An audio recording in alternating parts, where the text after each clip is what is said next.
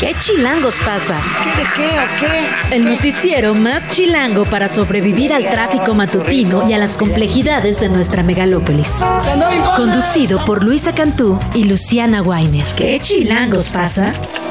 La información necesaria para amanecer, sobrevivir y disfrutar en la capital del país. Queremos que ustedes gocen. Música para bailar, señor. Aquí comenzamos.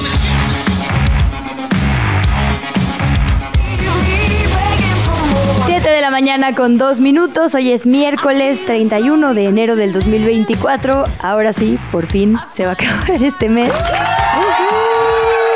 Y lo cerramos escuchando la canción More de The Warning. Es un sencillo que fue lanzado el año pasado apenas.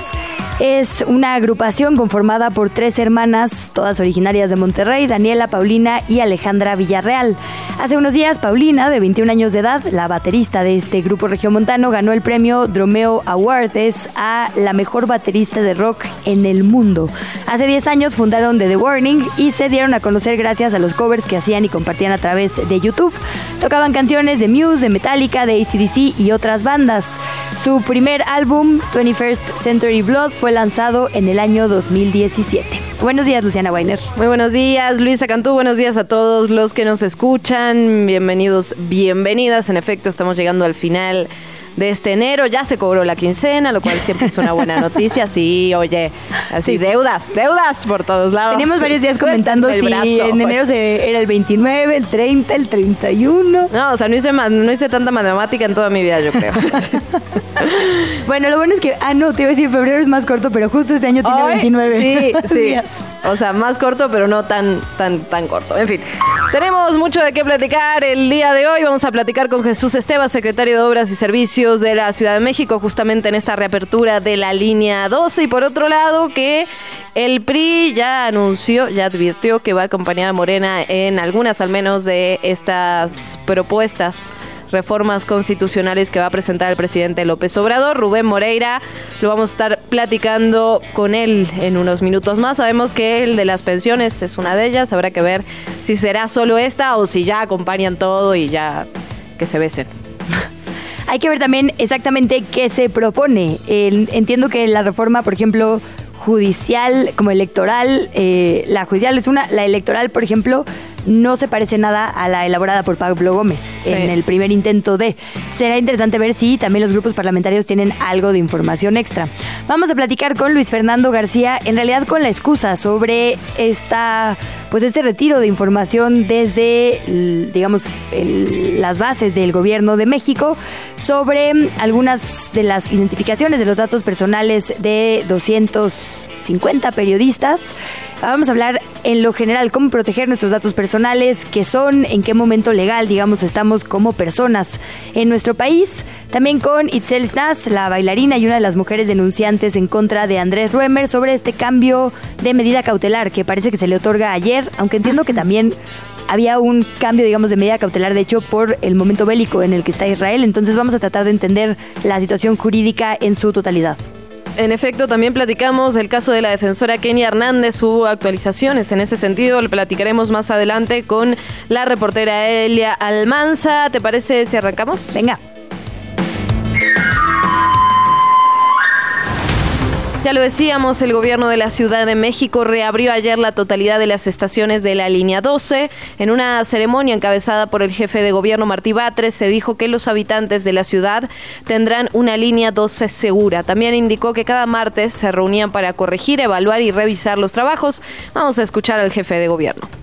Previo a esta apertura, se llevaron a cabo pruebas de carga estáticas y dinámicas nos informaron los ingenieros que en las pruebas de carga se habían colocado los trenes cargados con bidones que representaban 400 toneladas en cada tren y que estos estuvieron colocados de forma simultánea, como hemos visto ya aquí gráficamente.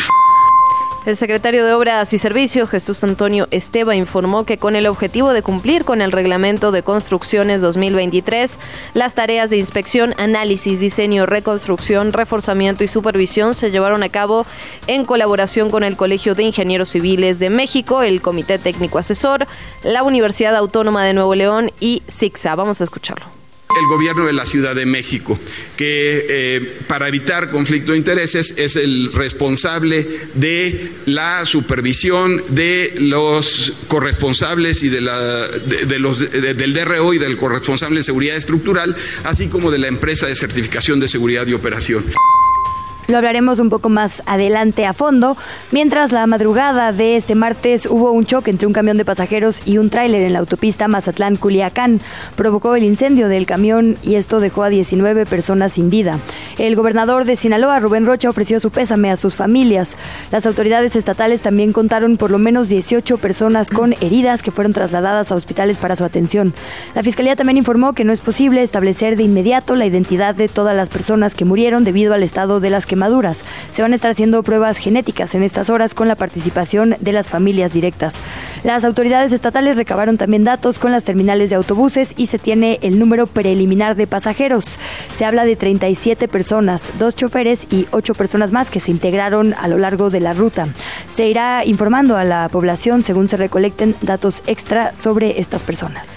Tenemos que hablar también de las reuniones plenarias, al menos de el PRI de Morena, que se celebraron ayer. Hay movimiento nuevamente. Por ejemplo, Salvador Caro Cabrera, diputado de Movimiento Ciudadano, renunció a su bancada para incorporarse a la de Morena. Este anuncio se realizó este martes en la sesión plenaria que se desarrolló de manera privada al interior de la Cámara de Diputados. Caro Cabrera fue representado por el coordinador de la bancada de Morena por Ignacio Mier, a quien calificó como un diputado comprometido y dispuesto a abonar a la cuarta transformación. El dirigente nacional Mario Delgado, la precandidata a la presidencia Claudia Sheinbaum, llegaron a la Cámara de Diputados para inaugurar los trabajos en esta sexta reunión plenaria del partido. Por su parte, Luisa María Alcalde, secretaria de Gobernación, Eduardo Ramírez, el líder de los senadores morenistas, se han reunido también para afinar la agenda legislativa del próximo periodo de sesiones del Congreso de la Unión. En este encuentro se discutieron justamente las reformas constitucionales que va a proponer el presidente Andrés Manuel López Obrador. De acuerdo con el coordinador de Morena en el Senado, se pretende impulsar la agenda legislativa del presidente en el próximo periodo es lo que decíamos, una cosa es darles la bienvenida y otra cosa es aplaudirles y que lleguen así. Alguien que fue sumamente crítico en muchos momentos, de hecho, de reformas claves, ahora se integra a este partido. Del otro lado, entre los temas de la sesión plenaria de diputadas y diputados y senadurías del PRI, se destacó el anuncio de que el partido va a votar a favor de algunas reformas que la próxima semana, concretamente el 5 de febrero, va a presentar el presidente López Obrador, entre ellas la de pensiones, pero con la condición, así se dijo, de que Morena ponga a discusión la jornada laboral de 40 horas, la reducción de 48 a 40. En una conferencia de prensa, el coordinador de la Cámara Baja, Rubén Moreira, dijo que los legisladores de su partido votarán en ese sentido porque están de acuerdo con una jubilación digna. Dijo que el PRI divide las reformas en dos bloques, las que quiere un régimen que califican como autoritario y las que están en favor de los derechos de las personas. La voz a continuación de Rubén Moreira. Le hacemos un llamado al Ejecutivo Federal para que se presente la iniciativa en los términos que dijo y que nos dé el soporte económico que podría sufragar los gastos a que se refiere. Pero nosotros tenemos la instrucción de la dirigencia nacional de ir a favor de todo aquello que beneficia a las y los mexicanos. La plenaria priista se llevó a cabo en el Salón Alfonso Reyes de la sede priista. Hasta allá acudió la candidata presidencial Xochil Gálvez, que pues dijo varias cosas que vale la pena escuchar. Y yo les quiero decir, los necesito. Los necesito, los necesito en la calle. Necesito la experiencia y la fuerza de Alito, porque vaya que es un cabrón. Lo dijo ella. Nos vamos con más información. Claudia Sheinbaum, una banderada de Morena y el Partido del Trabajo y el Verde Ecologista aseguró que por más conferencias que haga Xochil Gálvez, la oposición sigue representando el pasado de corrupción en el país. Vamos a escucharla. Ellos representan el pasado por más mañaneras, medianeras o eh, como les llamen. Ellos siguen representando el pasado en nuestro país. El pasado de corrupción, el pasado de privilegios y nosotros representamos la transformación y el futuro de México. Luego de asistir a la inauguración de la sexta reunión plenaria, Sheinbaum llamó a los legisladores de su coalición que aprobaran el plan C de paquetes de reformas que va a enviar el presidente López Obrador. La, la, aspirante consideró que es gracias a las reformas impulsadas por el presidente y su aprobación en el Congreso que hay un cambio sustantivo en diferentes leyes y constitución. Por otro lado, Jorge Álvarez Maínez, el candidato de Movimiento Ciudadano a la presidencia de la República, prometió que él priorizaría atender la crisis hídrica que ya dejó sin agua a varias entidades de la República Mexicana. En un video que fue publicado en su cuenta de X, Maínez dijo que, contrario a los líderes de El PRIAN, así les dijo, los gobiernos de MC en Jalisco y Nuevo León no abandonaron el tema y han marcado la diferencia de cómo se hacen las cosas. Estoy haciendo una cita textual. Pues dijo, resolvieron la falta de líquido desde raíz con medidas sustentables de beneficio a largo plazo. Destacó el rescate del río Santiago y la presa del Zapotillo en Jalisco, también las obras empresas de Nuevo León, el uso de nueva infraestructura para remodelar tuberías y los cambios en lo que calificó o llamó cultura hídrica en ambos estados. Escuchemos. Es un tema en el que yo creo que los gobiernos de Movimiento Ciudadano han marcado la diferencia de cómo se hacen las cosas. Es un tema que no se atiende en buena medida porque creen los gobiernos que no da votos. Mucho de lo que hay que hacer no se ve nunca. Reparar las tuberías, por ejemplo, que aquí en Jalisco el PRI y el PAN dejaron 30 años abandonadas, que se ha hecho un gran esfuerzo por parte del gobierno para ese tema. Lo mismo está pasando en Nuevo León, donde se están reparando las tuberías para evitar esas fugas, pero también de infraestructura de primer mundo. Nos vamos con otro tema. Una publicación conjunta encabezada por ProPublica dio a conocer ayer que testigos protegidos de la Agencia de Administración de Drogas de Estados Unidos declararon que integrantes del crimen organizado habrían aportado dos millones de dólares a la campaña de Andrés Manuel López Obrador en 2006. Todo esto a cambio de protección durante su gestión. El reportaje cita varios testimonios, varias entrevistas también con agentes de Estados Unidos y de México, quienes obtuvieron declaraciones de narcotraficantes detenidos en Estados Unidos a cambio de disminuir su pena. Hicieron declaraciones sobre el financiamiento del movimiento en 2006. Parte de las declaraciones ubican a la Barbie como uno de los financiadores del plantón que se mantuvo sobre Paseo de la Reforma después de los resultados de la votación presidencial. El trabajo firmado en el caso de ProPublica por Tim Golden, este hombre dos veces ganador del premio Pulitzer, apunta a que no hay pruebas de que López Obrador haya estado enterado de las conversaciones. No se sabe si sabía o no sabía de estos acuerdos que se le adjudican a Nicolás Molinedo, quien fugía como su chofer y responsable de seguridad del entonces candidato. Una jueza en el Estado de México negó el amparo y la protección de la justicia federal a Gloria García y Edgar Anuar Rodríguez, son la hermana y el sobrino de Genaro García Luna, contra la vinculación a proceso dictada a ambos en diciembre pasado por los supuestos delitos de lavado de dinero y delincuencia organizada. En su sentencia del caso, esta juzgadora determinó que no existió una violación procesal, ni formal ni de fondo, contra los derechos fundamentales de los detenidos, acusados de participar presuntamente en el desvío de más de 5 mil millones de pesos en contratos asignados por Genaro García Luna cuando fue titular de la Secretaría de Seguridad a diversas empresas, a las digamos diversas empresas a nombres de sus colaboradores cercanos o sus familiares, por lo que entonces no tendrán el amparo y el proceso judicial en su contra seguirá su curso. Por su parte, la Secretaría de Hacienda y Crédito Público presentó ayer los informes sobre la situación económica, las finanzas públicas y la deuda. Al cuarto trimestre de 2023 informó que la economía mexicana creció 3.1% en 2023 y destacó que ya acumula nueve trimestres de avance. La Secretaría consideró que el desempeño económico reflejó la solidez del mercado interno y la mayor inversión privada y pública en México. Según la Secretaría, en el ámbito laboral en México se crearon 1.100.000 96 mil nuevos empleos el año pasado, todo esto con un incremento salarial real de 5.9%. ¿Qué chilangos pasa en el mundo? Vámonos a la mira internacional. La ley de amnistía no fue aprobada el martes ayer en el Congreso de España después de que el partido Juntos por Cataluña votó en contra tras no llegar a un acuerdo con el Partido Socialista Obrero Español sobre cómo incluir los delitos de terrorismo en el texto. En total, la ley promovida por el presidente del gobierno español, Pedro Sánchez, recibió este martes 171 votos a favor, 179 en contra y cero abstenciones. De esta forma, la norma regresa a la Comisión de Justicia. Por otra parte, una huelga de sindicatos está cerca de paralizar la producción agrícola en Europa. El movimiento de protesta que inició en Francia se extendió luego a Italia, Bélgica, Alemania, Polonia y Rumania. Y este martes 30 las centrales españolas anunciaron que se van a unir al paro. La lista de reclamos es extensa y varía también de acuerdo a cada central sindical. En general, los agricultores solicitan ayuda de emergencia a sectores en crisis, algunos golpeados por la sequía otra menor burocracia y también una mejor remuneración a productores, pero uno de sus principales señalamientos son la caída de ingresos y la pérdida de competitividad por cuenta de las normas de producción de la Unión Europea, especialmente las relacionadas con el uso de pesticidas.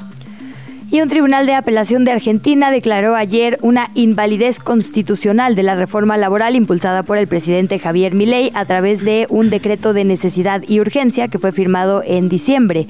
El tribunal considera que los artículos relacionados con cuestiones laborales en el decreto son contrarios a la Constitución argentina en cuanto a los límites del Poder Ejecutivo para emitir decretos. Escuchamos al vocero presidencial Manuel Adorni al respecto se quitó el capítulo fiscal, el capítulo que, trata la, materia económica dentro de todos los temas que, trata la ley y efectivamente los temas económicos no son parte de la discusión. En este momento entendemos que no debe haber ahora ninguna traba para que la ley se apruebe. ¿no? La discusión era esa, lo sacamos de la discusión, entendemos que tiene que correr su curso normal eh, de aprobación en lo que respecta al trámite legislativo.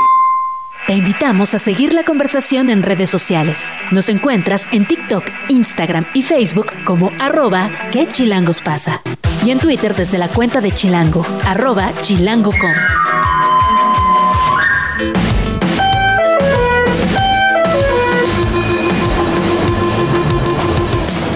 Muy buen día, auditorio de Radio Chilango. Les informo que a esta hora las líneas 3, 9A y B operan con afluencia máxima y 6 minutos de intervalo, mientras que las líneas 1, 2, 5, 7 y 8 ofrecen servicio con afluencia alta y 5 minutos de paso entre trenes. El resto de la red opera con afluencia moderada y servicio continuo con 4 minutos aproximadamente. Toma previsiones, anticipa tu salida. El tramo Tláhuac-Tezonco ya se encuentra abierto y la línea 12 ofrece servicio en las 20 estaciones que la conforman de Tláhuac a Mixhuac. Te recordamos que el ingreso es únicamente con la tarjeta de movilidad integrada, la cual puedes adquirir en taquillas o máquinas expendedoras de la red.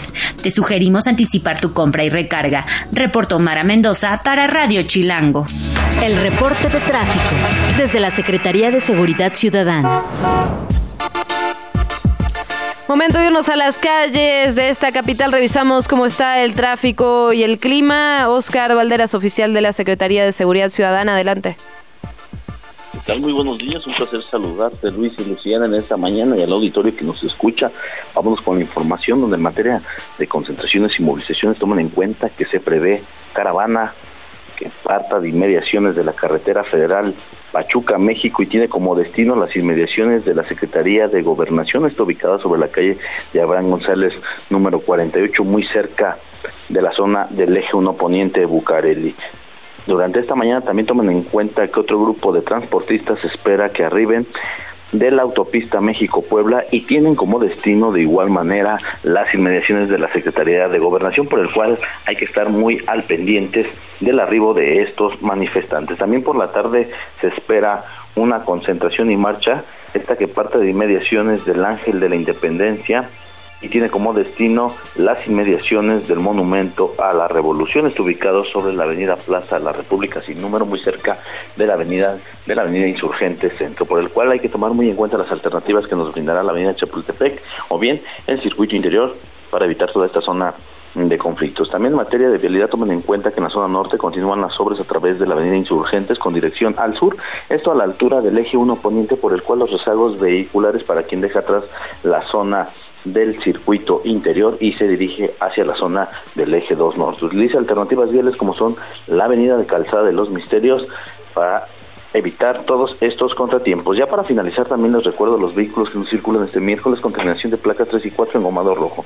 Recordarles que únicamente aplica para los hologramas 1 y 2. Hasta aquí está el reporte, soy el oficial Oscar Valderas del Centro de Orientación Vial, Secretaría de Seguridad Ciudadana. ¿Qué chilangos pasa? En los medios y en las redes sociales. Empezamos las recomendaciones en medios y redes con un reportaje publicado por Arturo Rodríguez en Proceso. El día de ayer le dimos a conocer que la Fiscalía General de la República está investigando una nueva hipótesis que implicaría a un segundo tirador en el caso del magnicidio de Luis Donaldo Colosio Murrieta. El segundo tirador, de acuerdo con esta nueva hipótesis, sería un agente del hoy extinto Centro de Investigación y Seguridad Nacional, el CISEN, Jorge Antonio Sánchez Ortega. Dice al respecto el reportero Arturo Rodríguez, proceso pudo confirmar que al menos hasta 2016 Sánchez Ortega formó parte del CISEN, es decir, después de lo que pasó en 1994, siguió en activo, trabajando, eh, digamos, de manera encubierta eh, con diferentes actividades. Dice este texto, desde 2008 Proceso publicó que Sánchez Ortega fue enviado como agente a Coahuila. Ahí permaneció realizando tareas de investigación de campo hasta agosto de ese año, cuando fue desenmascarado en un reportaje publicado en la edición impresa. Ese reportaje al que se refiere se llamaba De Lomas Taurinas a Saltillo, fue publicado el 17 de agosto del 2008 y después el 22 de agosto. La nota dice que Sánchez Ortega vigiló movimientos sociales y actividades partidistas o de organizaciones de defensa de los derechos humanos haciéndose pasar como reportero, es decir, durante varios sexenios y varias décadas fue un agente del CISEN que investigó o estuvo involucrado en diferentes casos importantes. Dice, por ejemplo, entre quienes fueron investigados y vigilados por el entonces agente del CISEN destaca el exgobernador Humberto Moreira y su hermano, entonces líder del PRI estatal y hoy diputado federal. Rubén Moreira y el obispo Raúl Vera López. Asimismo, durante muchos meses logró obtener datos personales y ganarse la confianza como reportero de, por ejemplo, las viudas de los mineros fallecidos en la mina Pasta de Conchos.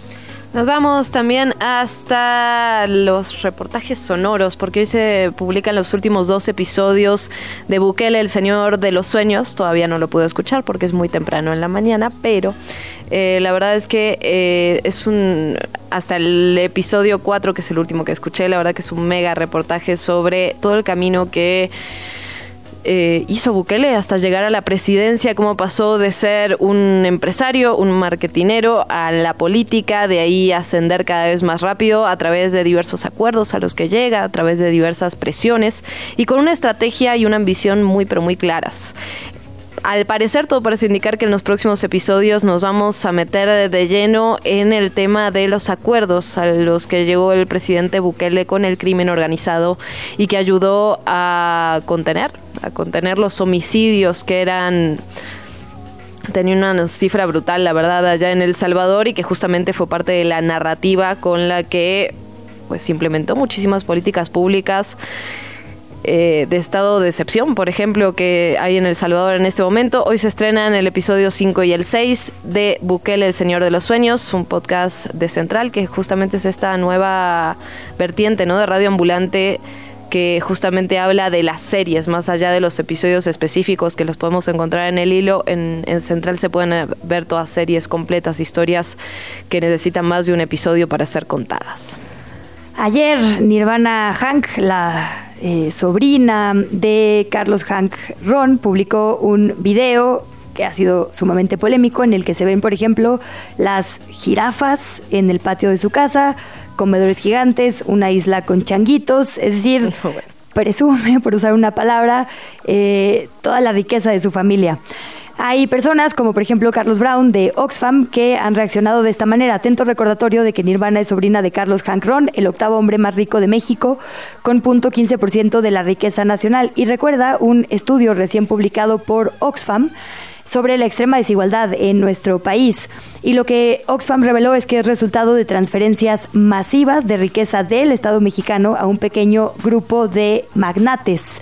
Es decir, 11 de las 14 personas que se consideran ultra ricas en México lo son gracias a privatizaciones, concesiones, licencias y permisos otorgados por el gobierno. Entre estos está Carlos Hank que tuvo la licencia de interacciones y la concesión de telefonía móvil en la década de los 90.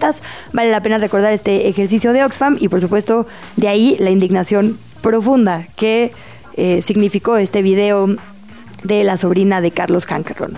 Son las 7 de la mañana, 26 minutos. Pausa, venimos. ¿Qué chilangos pasa? Regresamos. La entrevista.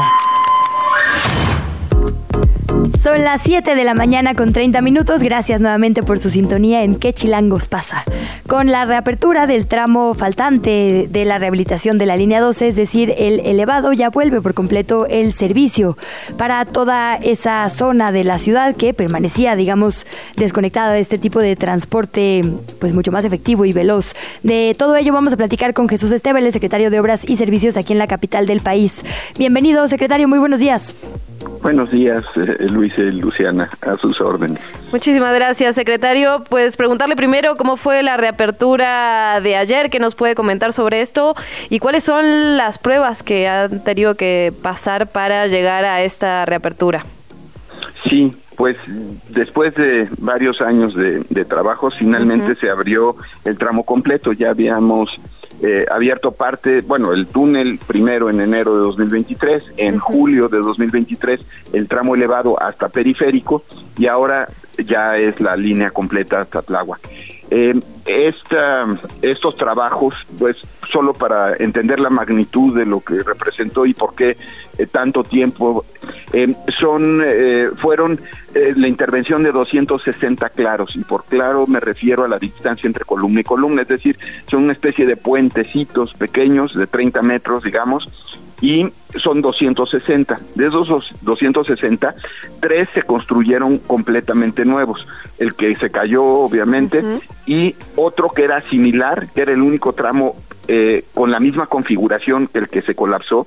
Ese también se bajó y se volvió a hacer nuevo. Y otro que le llamamos el Claro 22, que es el de mayor longitud que estaba en curva y que ya había presentado problemas en 2017 porque tenía deformaciones de hasta 40 centímetros. Entonces, ese también fue el último que bajamos.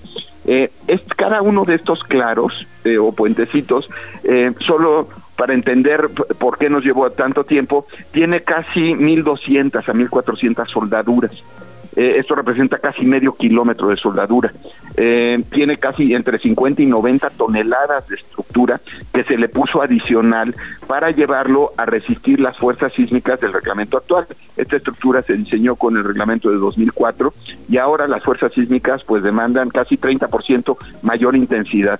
Entonces, eh, primero, hacer la obra, que, fue muy compleja, son 53 mil piezas, cada una distinta, con precisiones milimétricas, son 16 mil toneladas.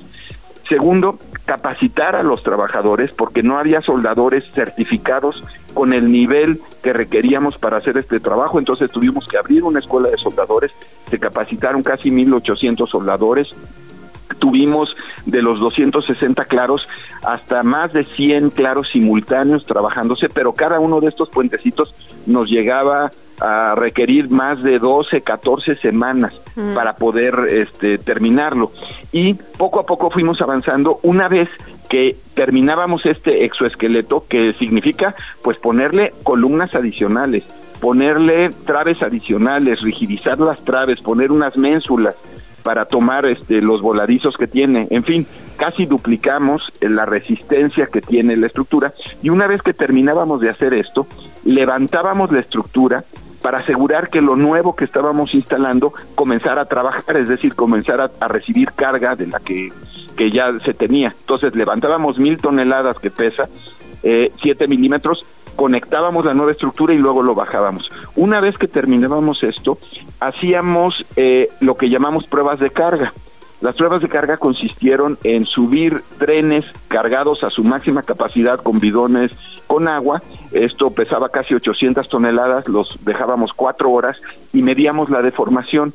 Aquí los resultados nos arrojaron que teníamos deformaciones máximo de 6 milímetros, en algunos tramos de hasta de un milímetro solo para dimensionar, eh, el reglamento de construcciones nos permite tener hasta 100 milímetros de deformación en un claro de 30 metros. Entonces, esto ya primero nos daba certidumbre de que lo que habíamos hecho estaba trabajando como esperábamos, inclusive superando eh, los propios cálculos que teníamos. Y segundo, una vez que terminamos estas pruebas estáticas, pasábamos a pruebas dinámicas, pasábamos los trenes también cargados y finalmente medíamos cómo vibra la estructura. Esto es relevante porque después de un sismo, ahora vamos a instrumentar, o sea, ya dejamos instrumentada, eh, eh, colocamos 31 aparatos que nos permiten conocer cómo se comporta la estructura. Entonces, después de un sismo vamos a saber si la estructura cambió sus propiedades, su comportamiento, y vamos a poder tomar eh, decisiones oportunamente. Eh, creo que todo esto, pues a partir de, del problema, de la tragedia, del accidente, eh, generó mucho conocimiento que también vamos a llevar a otras líneas, que vamos a llevar a otros viaductos. Y eso es lo que eh, les puedo compartir para tener la certidumbre de que lo que se hizo se hizo pues cumpliendo con todos los protocolos. El proyecto lo diseñaron los mejores estructuristas que tenemos, se, se, conjuntó lo que denominamos el Comité Técnico Asesor, que fue quien estableció qué era lo que había que hacerle a la, a la estructura y tuvimos tres revisiones previas a que se pudiera liberar un claro, eh, dos por parte de los que lo están ejecutando y una de la Universidad Autónoma de Nuevo León, que son especialistas en soldadura y que nos acompañaron en todo este proceso.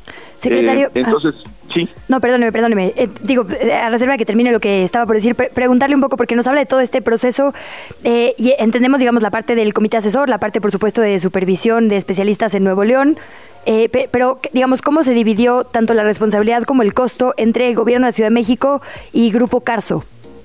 Pues eh, aquí el presidente en su momento le pidió al ingeniero Slim el apoyo para reforzar la estructura, para llevarla a resistir los el nuevo reglamento de construcciones y Carso así lo aceptó. Eh, ellos cubrieron todo el costo de la obra civil, excepto lo que son el proyecto, los costos de supervisión, los costos del DRO, del director responsable de obra, del corresponsable en seguridad estructural y los tramos que se reconstruyeron 100%. Eh, ese fue el acuerdo con ellos y, así se, se, aceptó. Entonces, para la ciudad eh, únicamente se cubrieron esos costos. ¿Y por qué esos costos? Porque representaban conflicto de interés. Es decir, eh, ellos no podían ser juez y parte tanto en el desarrollo del proyecto como en la supervisión. Y por esa por esa razón es que el gobierno eh, aceptó cubrir estos costos. Toda la obra toda la, la obra civil este, la hizo Grupo Carso. Secretario, preguntarle también, entiendo que había unas cruces que habían instalado los familiares de las personas que fallecieron en el accidente y que a partir de la rehabilitación se movieron o se sacaron estas cruces. ¿Se tiene pensado, se tiene contemplado un memorial, alguna forma de para recordar a las 26 personas que perdieron la vida ahí? Así es, sí, ahí eh, la Comisión de Atención a Víctimas eh, eh, seguramente está avanzando en la conciliación de, este planteamiento. En su momento, una de las estaciones, justamente, inclusive estaba bloqueado el acceso por una serie de, pues elementos eh, se concilió también el, poder abrirla y, vamos a ser muy respetuosos a lo que los familiares de las víctimas determinen y nosotros apoyaremos cualquier iniciativa eh, al respecto. Entiendo que sí eh, se ha platicado de esto y en su momento pues se, se, se construirá y se, se hará. Con el incidente del que de hecho platicamos en estos micrófonos hace un eh, par de semanas, secretario, esta dovela que, bueno, esta grúa, digamos que falló y que terminó aterrizando en una camioneta y un, y un auto, un taxi que estaban ahí eh, abajo, se habló mucho sobre protocolos. Primero preguntarle sobre esto, usted mismo dijo que se iba a revisar porque no, no era protocolo que hubiera estos vehículos estacionados.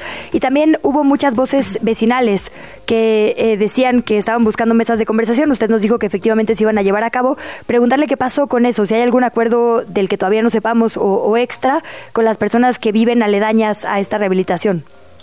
Sí, desde el primer día inclusive tenían programada una reunión en la tarde antes del accidente, o sea, se estaba platicando de diferentes aspectos, desde inspecciones a las casas hasta el, el pago de afectaciones porque eh, pues los comercios, o sea, los eh, eh, no han tenido la, el movimiento requerido justamente porque teníamos bloqueada parte de la calle.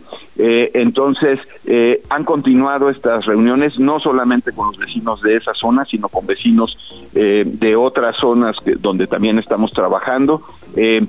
a los afectados por los vehículos se cubrió los se cubrieron los costos inclusive también a la, persona que tenía un taxi se le cubrían los días que no ha podido trabajar en fin eso ha avanzado eh, por otro lado, con la empresa y con el consorcio de supervisión también se hizo una revisión del de incumplimiento y se van a aplicar las sanciones. Estamos, entiendo, todavía en espera de que nos den el dictamen. Sin embargo, internamente eh, la propia empresa pidió también a, unos peritos hacer una evaluación y, a reserva de que recibamos la confirmación de, la fiscalía, eh, eh, todo eh, lleva a que fue una falla en, el equipo. Eh, sin embargo, bueno, pues lo que comentas, efectivamente no tenía por qué haber un vehículo abajo y, y se está revisando por qué se incumplió ese protocolo, porque el protocolo marca que no debía de haber ninguna, ni vehículos ni personas abajo de una maniobra eh, de, montaje. Entonces, bueno, pues eh, se aplicarán eh, las sanciones correspondientes. Yo creo que en los próximos días ya me entregarán este, el informe de cómo se, se procedió y lo, lo haremos este, saber. Pues secretario, muchísimas gracias por estos minutos. Estaremos al pendiente dándole seguimiento a todo lo que ocurre aquí en la capital. Gracias. Con mucho gusto, quedo atento para seguir informando y agradecerle a toda la población de Tláhuac, de Iztapalapa, de Milpalta, pues el tiempo que, que nos tuvieron la paciencia, que nos tuvieron la comprensión eh, por este tiempo, pero era el tiempo que se requería para dejar la estructura segura. Sin duda, pues seguimos de cerca este tema. Micrófonos abiertos. Muchísimas gracias, secretario. Buenos días. Buen día. Hasta luego. ¿Qué chilangos pasa? ¿Qué de qué o qué? Pues, ¿Qué? 7 de la mañana, 41 minutos. Hablábamos ayer sobre este cambio de medida cautelar de Andrés Ruemer que lo deja, digamos, en prisión domiciliaria y por el cual hubo, pues, bastante polémica alrededor. Ayer cuando se dio a conocer la noticia, al parecer el mismo Ruemer mandó una carta diciendo que que había sido exonerado, pero esto pocos minutos después, pues hay que aclararlo, esto no tiene que ver con una, una culminación del proceso, no tiene que ver, el proceso sigue exactamente igual, solo que hubo un cambio en la medida cautelar. Eh, vamos a platicarlo al detalle con Itzel Snas, bailarina y una de las mujeres, una de las denunciantes de Andrés Römer. Itzel, de verdad, muchísimas gracias, como siempre, por tomarnos la llamada. ¿Cómo estás? Muchísimas gracias a ustedes por siempre darnos seguimiento. Bienvenida, Etzel. Pues primero eh, preguntarte por la reacción, si ya han podido platicar, digamos, entre las denunciantes y, las víctimas de Andrés Ruemer. Eh, preguntarte primero cómo están, ¿no? cómo reciben, digamos, este cambio de medida cautelar para después pasar ya a los detalles jurídicos y legales.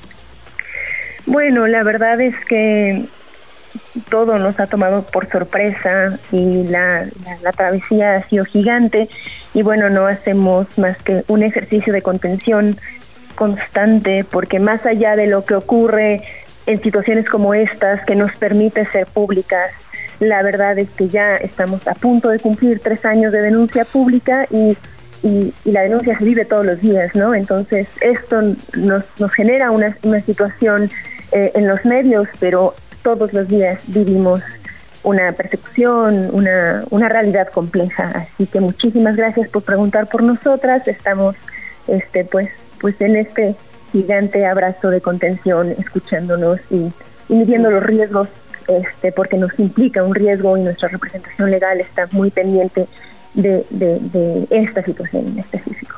Justo preguntarte por eso, Itzel, ¿qué les han dicho las abogadas que, acompañan el caso? Es decir, ¿este cambio de medida cautelar está relacionado con el tema de la guerra, con el tema del conflicto allá en Israel? ¿O por qué se da? ¿Lo tienen claro ya? Sí, eh, en realidad la Fiscalía General de la República es quien nos informa que, que, que justo este cambio de medida cautelar es y, esta situación eh, por la que Andrés está bajo prisión domiciliaria es por motivos de guerra, ¿no? Entonces, bueno, pues definitivamente esto no tiene nada que ver con que se haya desmentido, con que sea verdad o que, con que sea mentira, o nada que tenga que ver con el fondo del proceso, porque en realidad eso solo lo va a determinar un juez. Él tiene derecho tanto a tener sus pruebas cómo incorporarlas. Es por eso que lo estamos esperando en México, es por eso que al día de hoy está prófugo de la justicia, pero bueno, que venga, que incorpore las, las pruebas que considere pertinentes y es un juez en México quien determinará la validez tanto de sus pruebas como de las nuestras. Entonces no hay más que dar seguimiento al proceso y bueno, te comparto que es eh, el 3 de marzo que está programada la, la audiencia de extradición y lo único que podemos es darle continuidad al proceso y estar como siempre dando la cara y muy pendientes de esta situación que además eh, pues nos fue por parte de Andrés esta vez muy mal informados a todos. Sí, totalmente. El, digamos, el, el, tema en realidad lo puso él en, la mira pública. Ahora, de hecho, no encuentro el, el tuit exacto, el mensaje exacto, pero decía algo así como el gobierno de Israel, que además pues no tiene nada que ver porque este es un proceso judicial, digamos, no de, gobierno central, eh, determinó que no soy una persona eh, riesgosa, lo cual como que dijo puras cosas que no tienen verdaderamente ningún fundamento. Algunos medios de comunicación que siempre le han respaldado le dieron juego a esto y entonces se generó toda una confusión, eh, porque la verdad es que lo que ha tenido él es justo, sobre todo recientemente, una estrategia de comunicación, ¿no? Ha, ha intentado justo ir a ciertos medios, ha intentado posicionar a través de cuentas y de Incluso escribió un libro, ¿no? Ayer me venía enterando que, que, escribió un libro en este proceso. Parece, digamos, surrealista, la verdad. Tal cual, y eso generó mucha confusión. Pero entonces, lo cierto es que en estricto sentido, digamos, de fondo, no hay ningún tipo de cambio. El proceso continúa, la solicitud de extradición continúa y no hay realmente ninguna valoración de fondo sobre su presunta agresión. Es, es completamente correcto, porque más allá de lo que haya determinado o no el Estado de Israel, esto no lo determina el Estado de Israel, eso es lo que hay que entender, eso lo determina un juez en México, entonces bueno, lo que hay que, eh, a lo que hay que dar cabida es al, al proceso de extradición. Y, y hablabas tú de... de una estrategia de comunicación. Y bueno, pues antes tuvo también una estrategia legal cuando, si no me equivoco, en el 22 demanda a una de mis compañeras denunciantes, ¿no? En un, en un juicio este por daño moral, eh, eh, denuncia, demanda que se gana el 13 de marzo del 23. Entonces, la verdad es que justo por eso hablaba de, de, lo que implica enfrentarte a esto todos los días, ¿no? Ha tenido estrategias legales, ahora tiene estrategias de comunicación y bueno, sí quiero decir que mucho más allá de todo el poder que ha ejercido y la capacidad de amenazarnos, pues seguimos con la entereza, con la verdad en las manos y esperándolo en este para que se lleve a cabo el juicio, porque él debe enfrentarse a la justicia. Sin lugar a dudas, Itzel, y aquí acompañando desde los medios de comunicación. Déjame volver un poquito a lo que decías hace unos minutos. El 3 de marzo es la audiencia para ver la extradición, es decir, ese día se decide si Andrés Ruemer es extraditado a México a pesar de no tener, digamos, un convenio de colaboración entre gobierno de México y gobierno de Israel. Pero ese día se decidiría, digamos, una parte muy importante del caso entonces. Pues mira, la Fiscalía General de la República lo que informa de manera formal es que en efecto él está en prisión domiciliaria. En realidad lo que ocurrió es que él quedó privado de libertad el 2 de octubre. A partir de ahí una serie de audiencias se posponen por parte del Estado de Israel justo por la situación bélica, ¿no? Y entonces él cuando él es cuando empieza a pedir el cambio de medida cautelar. Eh, entendemos que le fue negada si no me equivoco, cuatro veces, y cuando se la conceden no nos enteramos. Él salió, este, salió de prisión, y es muy importante decir, no está libre, a finales del año pasado, y tenía programada una audiencia el 10 de enero. Y esto sí quiero decirlo con, con todo tu público, fue él quien pospuso la audiencia, ya no fue el Estado de Israel. Fueron los abogados de Andrés quienes posponen una audiencia el 10 de enero y la pasan al 3 de marzo. Y bueno, en teoría esto dará continuidad a la extradición, pero la cantidad de recursos y la cantidad de cosas que Andrés ha hecho siempre nos ha tenido en una situación de alerta. No sabemos qué pueda pasar ese día, tampoco sabemos por qué la pospuso, pero bueno, este, no, no podemos más que darle continuidad, estar al pendiente y ojalá eh, esta audiencia no vuelva a posponerse y lo traiga ya a México porque siempre, siempre lo hemos estado esperando. Itzel, sobre estas cosas que, que nos mencionas, primero preguntarte por el estatus de esta denuncia por, digamos, bueno, sin calificarlo, por supuesto daño moral que él se atrevió a acusar contra justo una de las denunciantes, ¿en qué está? Ya, ya digamos, cerró es, esa, ese frente, digamos, legal, esa persecución judicial que también empezó contra una de quien se atrevió a señalarlo, pues, preguntarte eso por un lado y por el otro, ¿no hay posibilidades entonces de que intente huir o moverse, correcto? Es decir, el Estado de Israel si bien todavía no concluye si lo extraditará o no, sí lo tiene retenido, digamos, provisionalmente, ¿correcto? A ver, partamos de que es un prófugo de la justicia. La posibilidad de huir siempre está. Y más ahora que está en arresto domiciliario, bueno, lo, evidentemente esa posibilidad incrementa, ¿no? Es que es como es. Eh, entonces, bueno, justo por eso no es una situación simple, es una situación muy delicada y estamos, por supuesto, exigiendo a las instancias pertinentes se nos informe también de manera pertinente. Eso por un lado. Por el otro, en efecto, sí, él nos demanda, eh, demanda a una de mis compañeras en, si no me equivoco, octubre del 22 y la demanda por daño civil se gana el 13 de marzo. Nosotras le ganamos el 13 de marzo del 23 porque la verdad es que ni Andrés ni nadie va a silenciarnos. Eh, pero ¿qué nos permite obviar esto? Que vienen un montón de otras demandas que cuáles justo empieza a revelar sus estrategias y no han sido menores, pero bueno, hemos estado para, para defendernos, para dar la cara.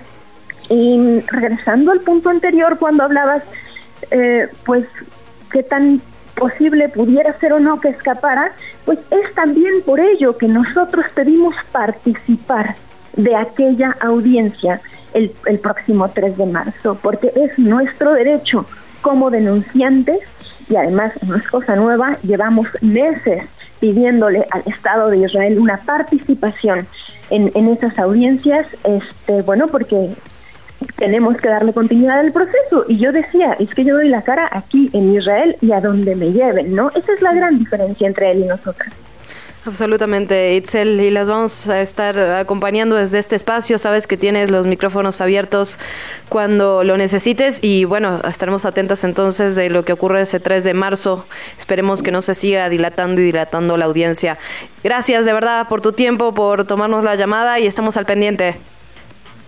Muchísimas gracias por siempre darnos seguimiento. Buen día. Muy buen día. La entrevista. ¿Ya estás grabando? Le reportábamos al principio de esta emisión informativa que una de las notas que dio la plenaria del PRI el día de ayer fue la posibilidad de que apoyen algunas de las reformas propuestas, digamos, por lo menos eh, en narrativa, todavía no conocemos a detalle el fondo, del presidente López Obrador, específicamente las que tienen que ver con las pensiones, eh, digamos que las trabajadoras y los trabajadores se jubilen con el 100% de su último salario. De ello platicamos con el coordinador en la Cámara Baja del Tricolor, Rubén Morera, a quien le damos la bienvenida a este espacio. Buenos días, coordinador, bienvenido. Muchas gracias por la llamada y estoy a sus órdenes. Muchísimas gracias por, por su tiempo, coordinador. Pues cuéntanos un poco a qué se está sumando el PRI exactamente. ¿Es solo el tema de las pensiones, también el del salario mínimo, la jornada laboral de 40 horas o apoyaría directamente todas las propuestas que se van a presentar este 5 de febrero eh, por parte del presidente de la República? No, hay que ser muy claro. Mire, nosotros vamos a votar en contra cualquier iniciativa que trate de destruir a la Corte o trate de destruir a los órganos autónomos. Y eso hay que ser muy enfático. Por otro lado, nosotros le lanzamos un reto a Morena que se vote la semana de 40 horas, porque somos el país donde más se trabaja y menos se gana de la OCDE. Incluso las cámaras de comercio ya presentaron una propuesta para que eso sea gradual. Pero Morena no va a votarlo, porque Morena es un discurso electorero. En realidad no es eh, algo de políticas públicas. Ahora, nosotros estamos de acuerdo en que los trabajadores cuando se jubilen se lleven más dinero. Yo creo que todos estamos de acuerdo en este país. No, no encuentro a alguien que no lo quiera. Este, pero queremos también ser serios. Tenemos un gran debate en la Cámara porque faltan las pensiones de los trabajadores del Estado, de los trabajadores afiliados al ISTE, eh, faltan los trabajadores universitarios, faltan los trabajadores municipales y estatales. Mire, hasta hace poco hasta el gobierno de Peña, había en, la, en el presupuesto de la federación un dinero para las pensiones eh, de las universidades. Y esto lo retiró Morena y no se habla de eso. Entonces, eh, exclusivamente en eso que le estoy diciendo, nosotros queremos el debate y exigimos a Morena que la semana laboral se reduzca. Ya está la iniciativa en la mesa directiva y la tienen detenida. E incluso hay apoyo ya de las cámaras con gradualidad. Entonces exigimos eso y lo retamos. Por si no, esto va a ser un discurso nada más electoral. ¿eh? Diputado, nos va a entrar un corte. ¿Nos podría regalar dos minutitos de su tiempo para esperar en línea y regresar a la conversación con usted? Con mucho gusto, claro. Muchas gracias. Platicamos con Rubén Moreira. Pausa y volvemos. ¿Qué chilangos pasa? Regresamos. Son 7 con 57, gracias otra vez por su sintonía. Nos quedamos platicando, eh, diputado Moreira, sobre esta eh, propuesta que ustedes sí apoyarían, condicionada entonces a que también se discuta la reducción de la jornada laboral de 48 a 40 horas. Preguntarle entonces si esto significa el fin del bloque de contención, como se había denominado, digamos, en periodos anteriores. MC ya dijo que no votará en bloque. Al parecer, el PAN está dividido. Hay justo legisladores panistas, como por ejemplo Damián Cepeda, que dijeron que también acompañarían una reforma en este sentido, por lo menos con lo que se ha adelantado sobre pensiones. ¿Se está resquebrajando esta alianza, por lo menos en lo legislativo? No, para nada. Los partidos tenemos diversos públicos eh, y, representamos diversos sectores. En el PRI está la CTM, está la CNC, hay muchos trabajadores del Estado que, que están afiliados o que sí tienen simpatía por el PRI y nosotros tenemos que garantizarles una mejor pensión. Eh, hoy el mismo PRD, si usted lo ve en un periódico nacional, dijo a través de Luis Espinosa Cházaro, coordinador de las, los diputados del PRD, que está a favor de que se suban las pensiones. Pero además todos queremos que suban las pensiones. Si usted pregunta a quien está ahí en la cabina, este, al sindicato de su empresa, pues va a a favor de que suban las pensiones. Porque además mejores pensiones significa una mejor redistribución de la riqueza. Este, si queremos que este país tenga bienestar, pues tiene que ganar más las personas, no solamente unos cuantos. Absolutamente, coordinador. Si bien todo o la mayoría de las personas están de acuerdo con que se suban las pensiones, parte de la discusión o de la crítica que se hace es si va a ser viable, si va a ser posible que una persona se pueda jubilar con, se pueda pensionar con el 100% del salario que está cobrando. ¿Ustedes lo ven viable? ¿Cuál sería, digamos, el camino? ¿De dónde saldría ese dinero? Nosotros queremos que eso se discuta. Ayer lo dije yo en la plenaria, que el secretario de Hacienda vaya y nos diga de dónde va a salir. Lo que sí le puedo decir es que la gente puede ganar más. Y hay muchos lugares de donde sacar ese dinero para que la gente gane más. Uno de ellos es el pago del FOBAPROA, ¿eh? que hoy es mucho más grande el pago del FOBAPROA que en los tiempos del PRI, ¿eh? porque Morena lo está aceptando. O le puedo decir que el sistema pensionario de las universidades se puede fortalecer desde el presupuesto federal como se hacía hace unos años, Morenas lo quitó, y puede apoyarse las pensiones de los trabajadores de los municipios, que muchos no existen. Entonces, yo estoy a favor de eso, como creo todos los mexicanos estamos a favor.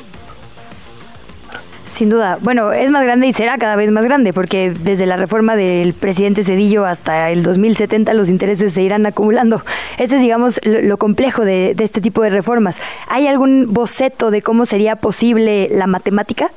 Que, por lo menos tenga el PRI? Mire, este, hoy el país vive de la inseguridad, la inflación, la quiebra del sistema de salud y Morena está poniendo esto sobre la mesa porque este, pues sus cosas electorales no andan bien y para construir una narrativa electoral. Pero ya que andamos en eso, pues discutámoslo. Nosotros tenemos algunas ideas de cómo sacar más dinero para los trabajadores. Para empezar, cerrando esa línea aérea mexicana que no tiene este eh, pasajeros, ¿no? Y destinándolo a los sistemas pensionarios. Para otra haciendo este, haciendo eh, diseños para sistemas pensionarios municipales o regresando los fondos que se le quitaron a las universidades para los sistemas pensionarios de las universidades.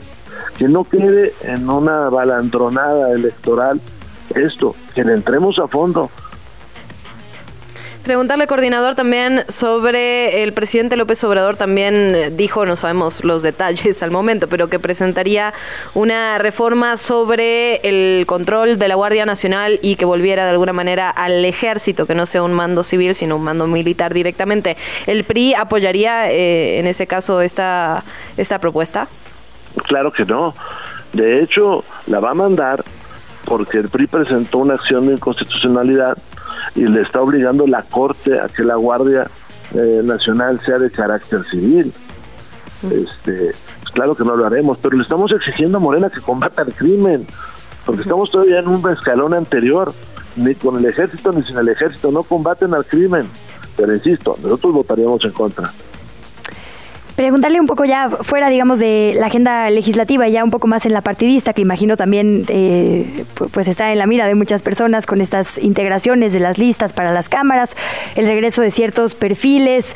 Eh, Xochitl Gálvez ha mencionado en creo que todas sus últimas apariciones públicas a Malio Fabio Beltrones, por ejemplo. ¿Qué significa que regresen viejas guardias del partido a la vida, digamos, activa del mismo, diputado? El partido requiere de la experiencia de mucha gente Manlio es un hombre con mucha experiencia y que se está jugando su senaduría que va a caminar todo Sonora. Pero además también es la contribución de muchas y muchos mexicanos a detener la destrucción del país, porque el país se está destruyendo. Y eh, mi preocupación mayor, perdón, siempre voy a dar ese tema, es la inseguridad. México está incendiado, está en un baño de sangre y tenemos que sacarlo de ahí. Pues coordinador, muchísimas gracias por estos minutos, por platicar con nosotras esta mañana. Gracias por su tiempo y muy, muy buen día. Al contrario, les doy las gracias. Siempre hablar con gente inteligente es un, un gusto, un placer. Muchas gracias. Qué amable coordinador, gracias.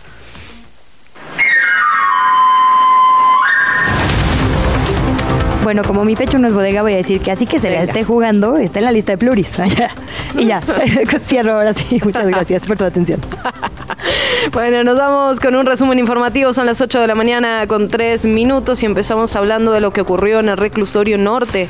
La Fiscalía Capitalina abrió una carpeta de investigación tras el reporte sobre el hallazgo de una cabeza acompañada de un supuesto mensaje intimidatorio de un grupo delictivo cerca del reclusorio preventivo Baroniel Norte ubicado en la alcaldía Gustavo Amadero.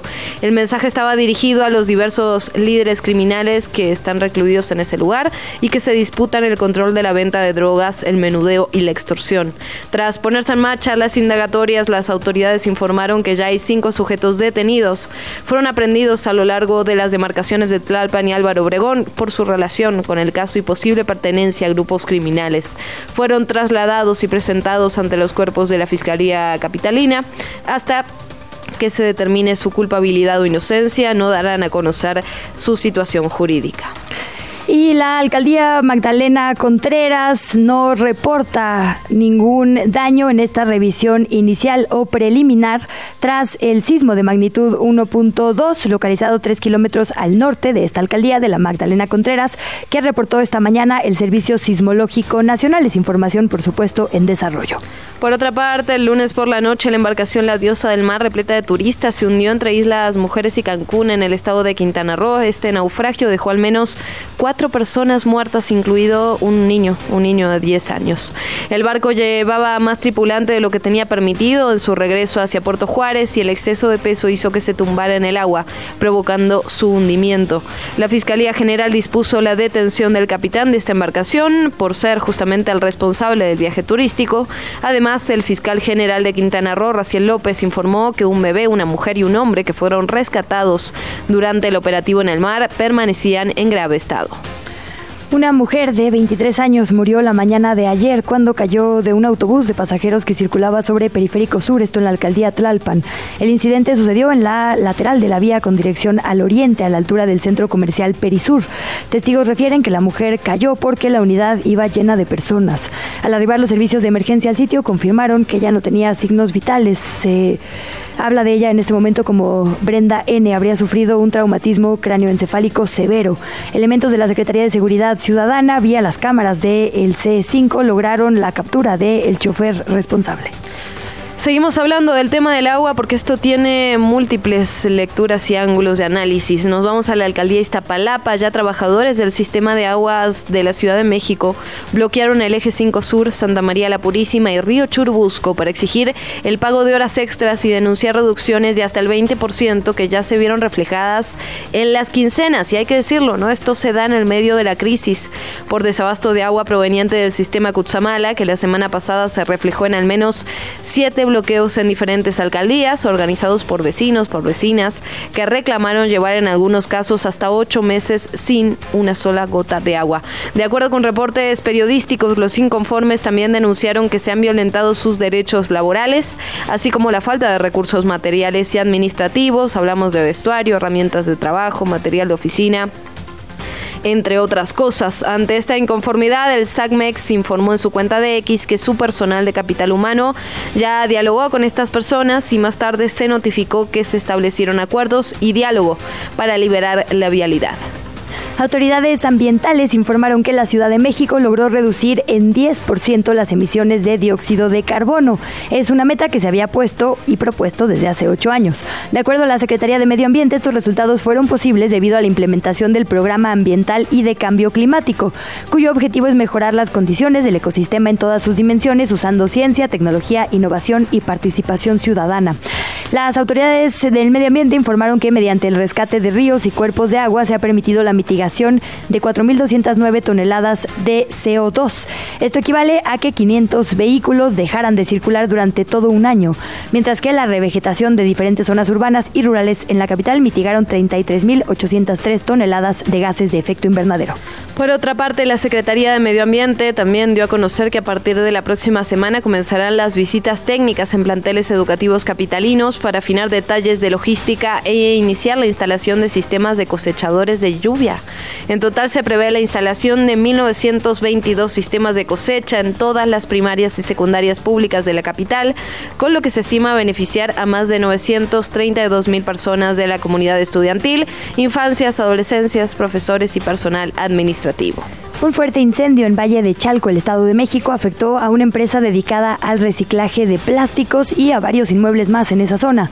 Los hechos se registraron en un inmueble ubicado sobre la avenida del Tiradero en la colonia Santa Catarina. Esto es muy cerca de la autopista México-Puebla.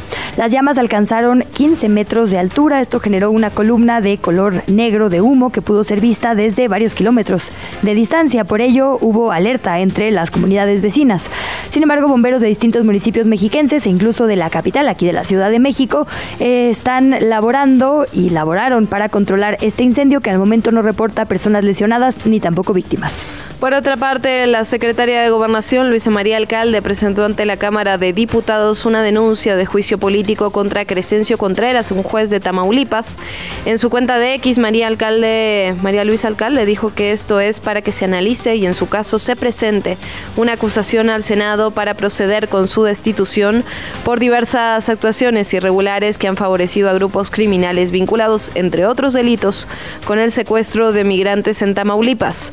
Añadió que existe una serie de elementos que hacen presumir que las determinaciones del juez Contreras no están apegadas a los principios constitucionales y legales debido a que ha sostenido criterios que permitieron, como ya decíamos, el objetivo de generadores de violencia que salgan de la cárcel. Vamos con la actividad de las candidatas y los candidatos a la jefatura de gobierno de la Ciudad de México. La aspirante de Morena, Clara Brugada, celebró la reapertura total de la línea 12 del metro. Dijo que es una gran noticia, especialmente para quienes viven en el sur y el oriente de la capital. A través de sus redes sociales, la aspirante morenista destacó que la capital del país tiene un transporte seguro y eficiente.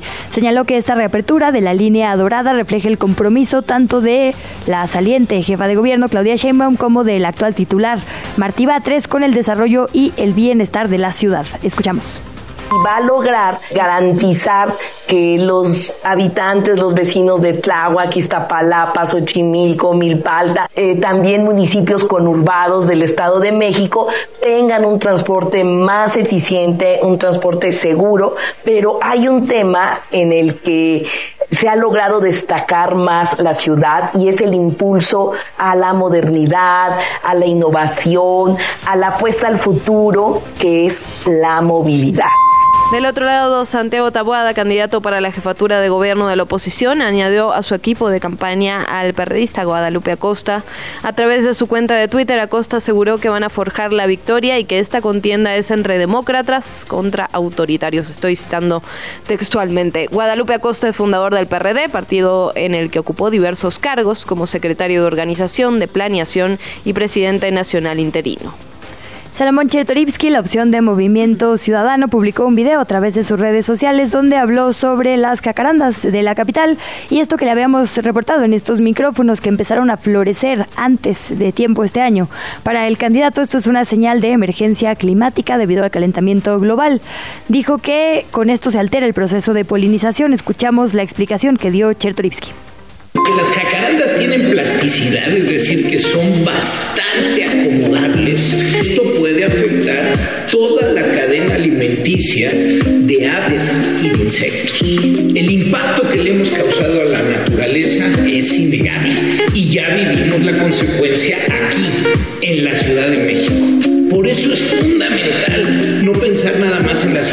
siguiente elección, sino en la siguiente generación.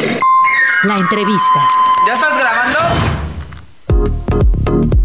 8 de la mañana, 12 minutos, momento de, de, hablar de datos personales. Estuvimos dándole seguimiento a este, pues a este robo de, de, las credenciales que se hizo, no sabemos si de un ex colaborador, pero sí que se hizo al sistema de presidencia. Se subieron a internet, están en todos lados ya la información privada de los periodistas que han asistido a la conferencia matutina. Vamos a seguir hablando de este asunto y ampliamos la mira. ¿Qué ocurre con los datos personales? quién es responsable de cuando entregamos, a quién se los debemos entregar, a quién no, y cómo tienen que cuidar todas estas entidades nuestra propia información. Hablamos con Luis Fernando García, director ejecutivo de R3D, la Red en Defensa de los Derechos Digitales. Luis Fernando, gracias por, por atendernos. Buenos días, gracias por la invitación. Luis, eh, director, preguntarte, digamos, primero desde lo particular para ampliar la mira hacia lo general eh, sobre esto que pasó con los datos personales de eh, mujeres y hombres colegas.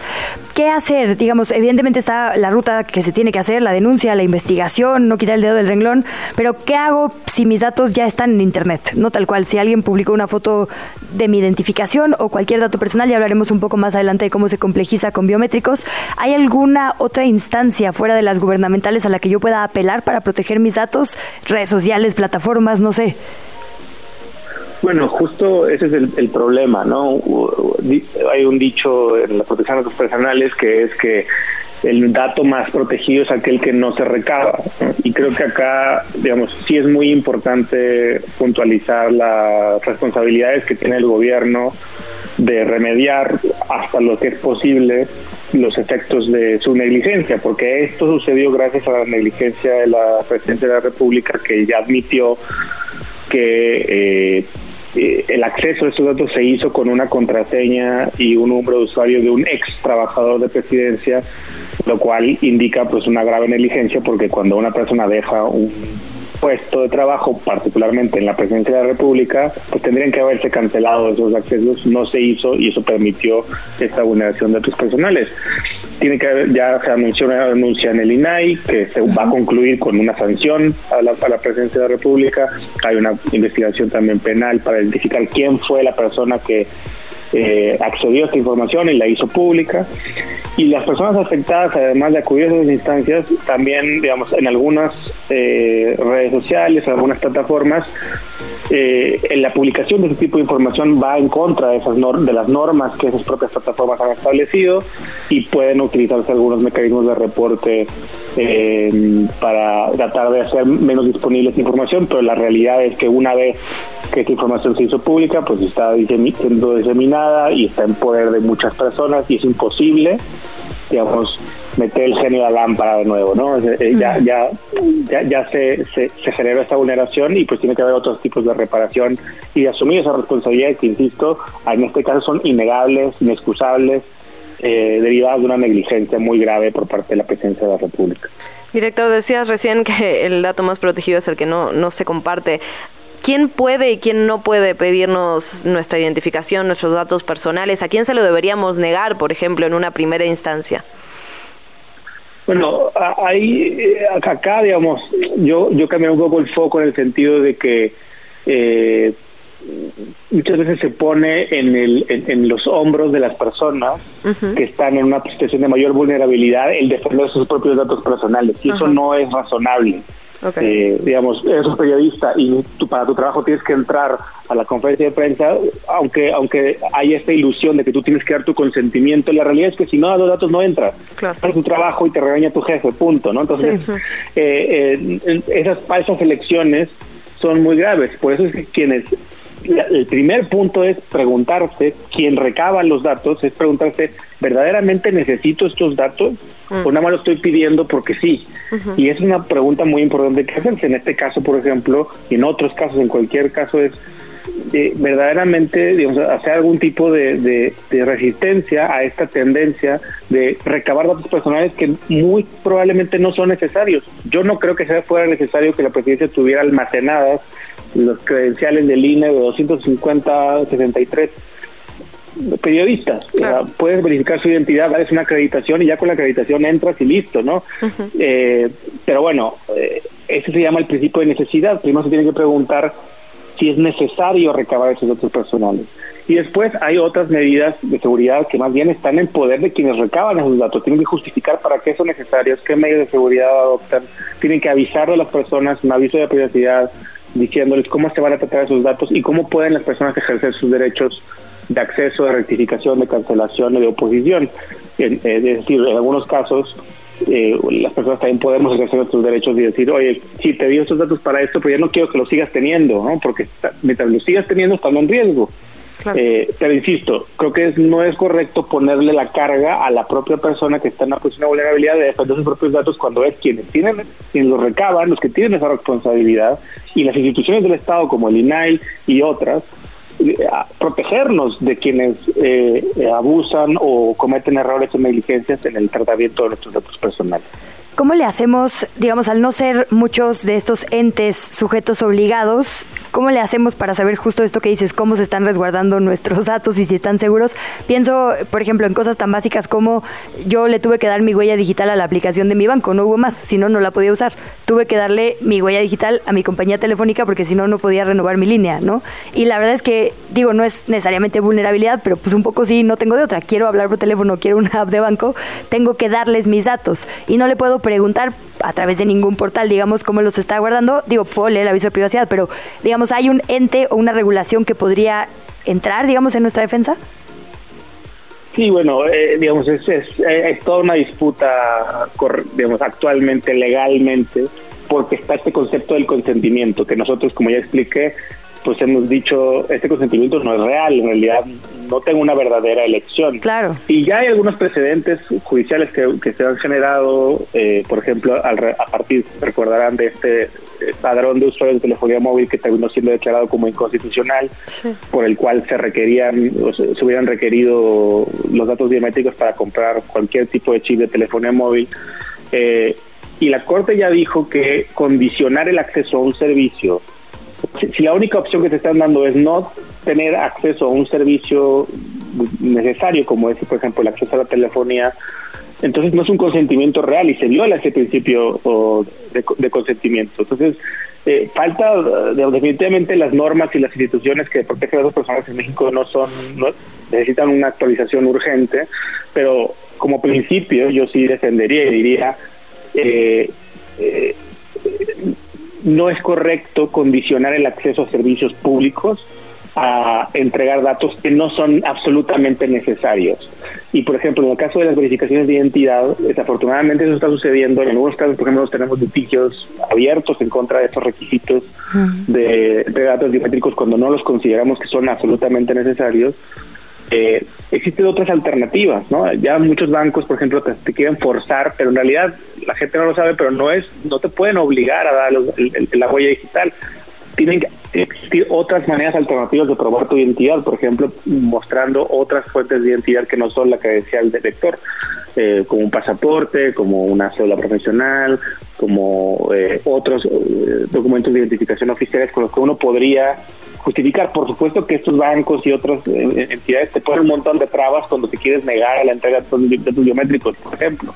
Y ahí es donde tienen que entrar las instituciones como el INAI que están tan amenazadas y también que sin duda necesitan mejorar mucho en su, en su eh, en, cómo hacen su trabajo y las normas que les dan facultades también son chatas en muchos casos, no tienen suficientes consecuencias ni dientes para protegernos de estas prácticas abusivas, pero definitivamente es una práctica abusiva el requerir datos que no son absolutamente necesarios para la prestación del servicio eh, eh, y, por ejemplo, en el caso de la verificación de identidad, como menciono, existen otras alternativas que no necesariamente pasan por la entrega de datos biométricos, que hay muchos mitos respecto de su verdadera eficacia. No son tan eficaces, no son tan seguros como nos, nos los han vendido, pues principalmente una industria que se beneficia. Quienes venden todos esos lectores de, de huellas digitales y de iris y de reconocimiento facial están empujando y haciendo lobby en el Congreso y en los gobiernos para que se implementen estas, estas tecnologías porque les beneficia económicamente. Y tenemos que ser más críticos de estas medidas que parecen que tienen interés en proteger nuestra seguridad, pero más bien ponen en riesgo nuestra seguridad de manera muy importante por la, el historial de vulneraciones a, dos personas que ocurre tanto en el sector público como en el sector privado. Luis Fernando, déjame volver un segundito al, al, caso coyuntural, digamos, que vivimos hace unos días y preguntarte qué medidas debería implementar eh, el gobierno, presidencia, que era el responsable de estos datos personales, a forma de mitigación, digamos, de, de una vulneración que ya ocurrió, digamos, un, resarcir el daño. ¿Qué tipo de medidas creen desde la red que serían importantes aplicar en este momento? Bueno, ahí, eh, digamos, ya como mencionaba, es difícil eh, reparar el daño que se generó. Mm. Eh,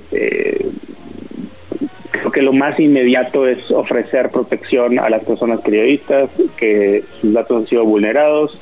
desde mi punto de vista, corresponde una indemnización, corresponde de, entrada que asuman su, su, responsabilidad y pidan disculpas que no han hecho, ¿no?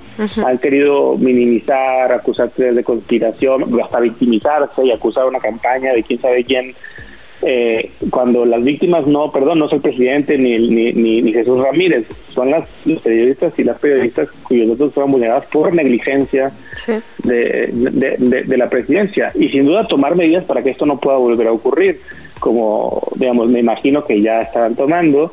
Eh, eh, tener un control de contraseñas y de credenciales mucho más estricto, verdaderamente preguntarse si todos estos datos necesitan estar siendo almacenados de manera permanente por la presidencia, para empezar. Eh, eh, si no hay otras medidas alternativas que las hay, que las hay para mm, eh, asegurarse de, de, de que las personas que entran saber quiénes son sin que tengas que conservar esos datos quizás por cuántos años, ¿no? Eh, creo que eso es, hacia futuro es muy importante aprender de este, de este error, que lo asuman, que lo intenten reparar de la manera más importante posible, que protejan a los periodistas y sobre estas medidas de protección efectivas, eh, pero también que, que tomen las medidas para que esto no pueda volver a ocurrir y una de ellas, insisto, es preguntarse qué información verdaderamente necesito y las medidas de seguridad que tienen que adoptar, como en este caso, cancelar los accesos de las personas que no trabajan en presidencia, para empezar, ¿no? Entre otras cosas. Nos queda un minutito, Luis Fernando. No quiero dejar de preguntarte por algo que también es coyuntural y es que vienen las elecciones eh, y siempre subimos nuestra foto como diciendo yo ya voté y enseñando el dedo y alguna vez te escuché decir que eso no es conveniente. Ya tenemos, tenemos, digamos, más o menos medido no compartir fotos de infancias, de adolescencias, pero a veces no medimos justo nuestro dedo, nuestra huella. ¿Es complot? ¿Es real? es, real, es posible suplantar un, o falsificar una huella digital a partir de una fotografía. Es un proceso difícil, no, no, es tan fácil, pero no es imposible y si hay precedentes de que a partir de fotos se consiguen las huellas digitales de una persona y se pueden suplantar la identidad y generar un montón de consecuencias muy adversas que creo que nadie quiere vivir. Está bien que tuiteen que los votaron, pero no, no pongan fotos de su bebito, por favor. Nos llevamos esa tarea entonces. Luis Fernando, de verdad, muchísimas gracias por tu tiempo, por tu análisis y, y lo seguimos a través de redes sociales. ¿Dónde, ¿Cómo los encontramos? Bueno, en, en r3d.mx en internet y en redes sociales en arroba r3dmx. Muchísimas gracias, Luis Fernando García. gracias a usted. Buen día. Gracias, buen día. ¿Qué chilangos pasa? Regresamos. Avisos de ocasión. Hoy se realizará una movilización con decenas de sindicatos de la Unión Nacional de Trabajadores y organizaciones integrales de la Mesa de Diálogo Sindical. La protesta será aquí en la capital y en otros estados del país. En el caso de la Ciudad de México va a partir del Ángel de la Independencia al Zócalo a las 4 de la tarde. El motivo de la marcha es para exigir que los candidatos en las elecciones tomen en cuenta las propuestas de las organizaciones sindicales, campesinas y sociales. Buscan también el avance, que avance la iniciativa para que los trabajadores pensionados reciban el 100% de su último salario como activo, tener un seguro de desempleo a nivel nacional, entre otras otras demandas eh, en materia laboral. La entrevista. La activista, abogada y defensora de derechos humanos Kenia Hernández fue trasladada del penal de máxima seguridad del Ceferezo número 16 en Morelos al centro penitenciario de Chiconautla en el Estado de México. Así lo confirmó la Defensoría Pública Federal, algo que podría significar la luz al final de este tortuoso túnel. Al respecto de digamos el caso, el estatus jurídico de Kenia Hernández y toda la relevancia de su caso para nuestro país, platicamos con Elia Almanza, quien es periodista y autora del documental La historia de Kenny Hernández, insumisa, el silencio no es opción. Bienvenida, Elia, muy buenos días. Hola, buenos días, queridas Luciana Luisa. Gracias, de verdad me da mucho gusto estar por acá de nuevo. Gracias por el espacio y por voltear a ver también estos casos de Kenny Hernández, que lo tenemos quizá un poco alejados y fuera del radar, pero que pintan por completo nuestro sistema de justicia. Gracias. No, gracias a ti, querida Elia. Por eso nos gustaría empezar, o me gustaría empezar pidiéndote que nos hagas un breve recuento de lo que ha sido este caso. ¿Por qué? Porque es un caso emblemático cuando hablamos de criminalización. Nos gustaría que nos hagas un, breve resumen para entender la dimensión de lo que implica el caso Kenny Hernández. Sí, nos vamos rapidísimo en un resumen porque sí es una, una historia larga. Miren, les cuento, Kenny Hernández eh, es, ya lo decían, es una abogada musga, activista y defensora de derechos humanos. En 2020 fue detenida arbitrariamente y posteriormente encarcelada. Eh, Kenia se manifestaba, les cuento, junto con integrantes de su colectivo eh, Zapata Vive, en casetas de carreteras del país. Exigía justicia por sus compañeros asesinados, así como desaparecidos que defendían la tierra y el territorio. Eran un grupo de de, activistas.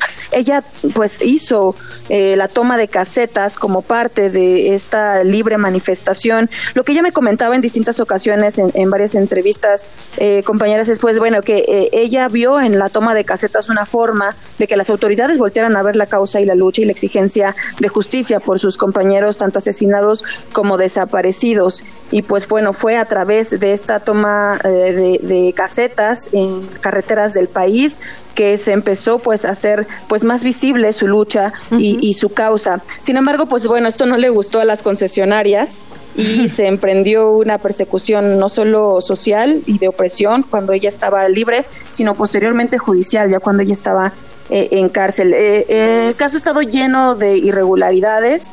Actualmente enfrenta dos sentencias condenatorias, en conjunto suman 21 años de prisión por el delito de robo con violencia. Esto, bueno, han señalado no nada más su defensa, sino organizaciones que la acompañan, que son eh, casos que estuvieron fabricados. Estos son en el Foro Común en el Estado de México, pero también a nivel federal tiene abiertos tres procesos. Esto en los estados de Guerrero, Guanajuato, Morelos, en donde todos es denunciante eh, Capufe, Caminos y Puentes Federales. Ese es un actor importante dentro del caso de Kenia Hernández. Esto por ataques a las vías de comunicación y bueno, que se ha señalado sistemáticamente que Kenia Hernández pues ha sido un personaje o una persona que ha pues inspirado, y lo digo entre comillas, a que se tomaran las casetas del país, sobre todo en pandemia. Hay muchos matices en este, en este contexto, pero grosso modo eh, eh, es esto. ¿Qué sucedió? ¿No? Eh, luego de mucho trabajo y mesas de trabajo con la Secretaría de Seguridad, porque este caso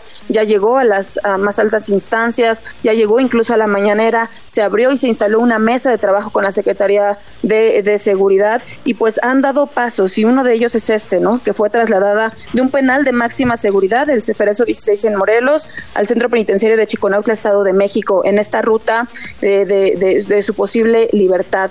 Algo interesante es que, que sigue en este proceso hablaba con, legisladoras, una de las legisladoras que forma parte de, un grupo de eh, diputadas y diputados que acompañan el caso de Kenny Hernández que se puede solicitar a la, a la gobernadora del Estado de México, Delfina Gómez, el indulto o incluso la amnistía. Eh, por la dificultad legal del caso, ¿no? Eh, jurídicamente ha sido muy complicado, sobre todo por la insistencia de Capufe de mantener este, pues estos señalamientos en las carpetas de investigación y pues las condenas que tiene por otra parte en la vía judicial. Se está buscando incluso ahora el indulto y bueno, por otra parte pues siguen estas pláticas con Capufe.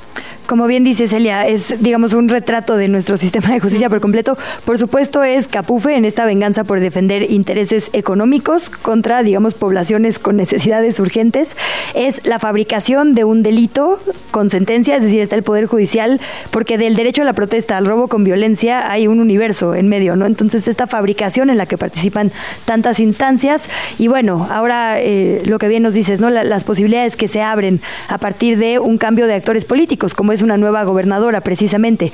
Eh, preguntar también por qué hay una defensa pública. Esto también es importante. La Defensoría es la que está acompañando a Kenia. Entonces, ¿cuál es la estrategia o las fechas claves a seguir en este sentido?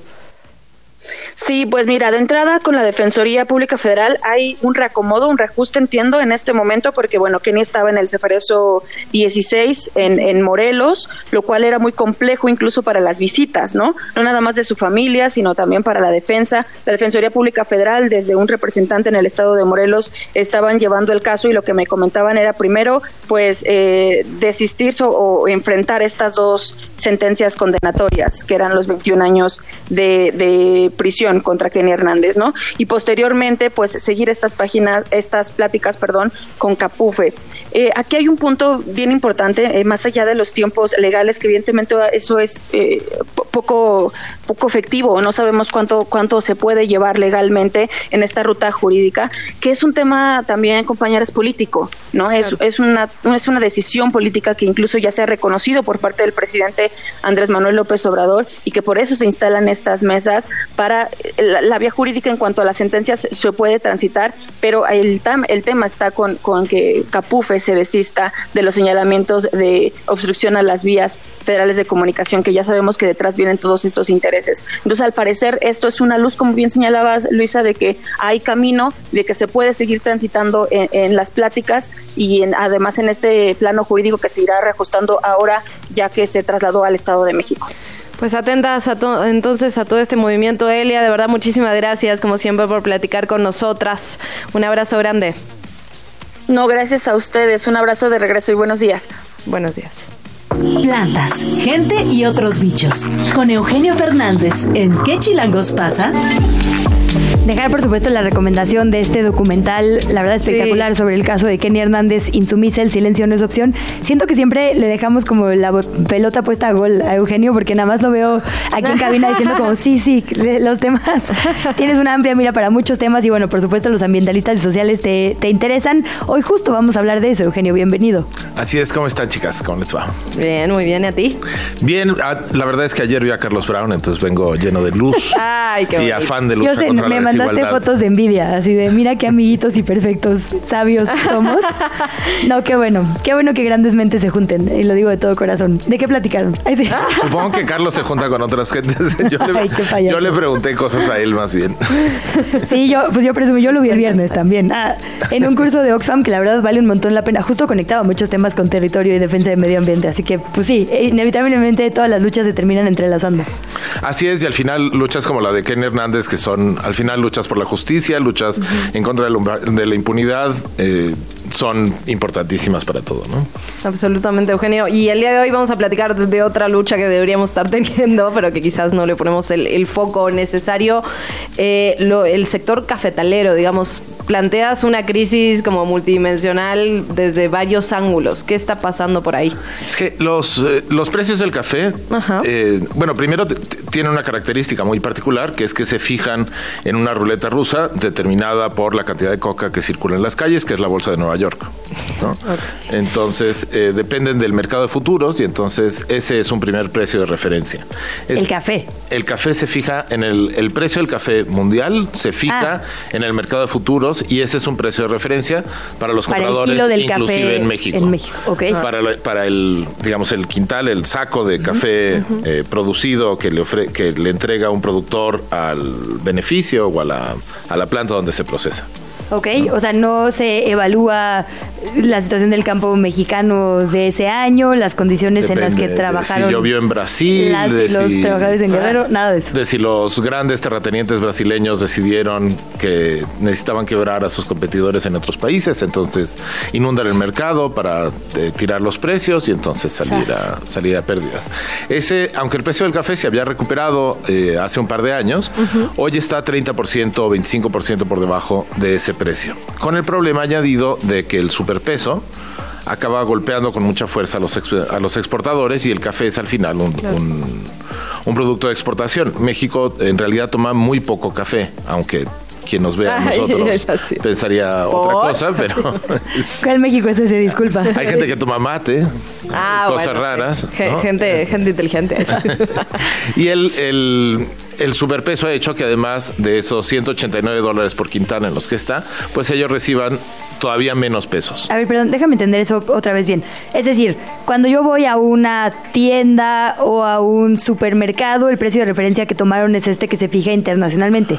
Esas, esos intermediarios, digamos, con base en eso, es que negocian finalmente con las productoras y los productores o sea, les dicen, está en 189 dólares ¿El el, quintal? quintal, entonces yo te lo voy a comprar en X. O sea, en vez de que el productor diga, oye, mi trabajo vale esto, cómpralo y véndelo lo que tú quieras, un, es al revés. Hay un problema ahí que es una cosa que se llama monopsonio, que es como un monopolio, pero al revés. Ah, es ah, el monopolio donde hay un solo comprador.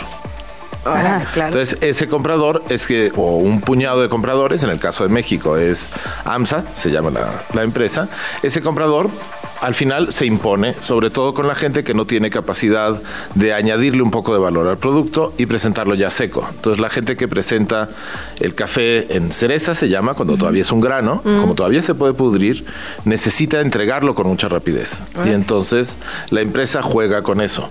La empresa juega con eso hasta el grado de que el, como decidió no tomar el precio de referencia cuando estaba más alto, hubo una marcha en Isuatlán, la empresa bueno, digamos, no la empresa necesariamente, pero hubo un sospechoso incendio al mismo tiempo que la manifestación al interior de una planta y Cuitlagua García decidió ponerse del lado de AMSA y encarcelar a cinco compañeros.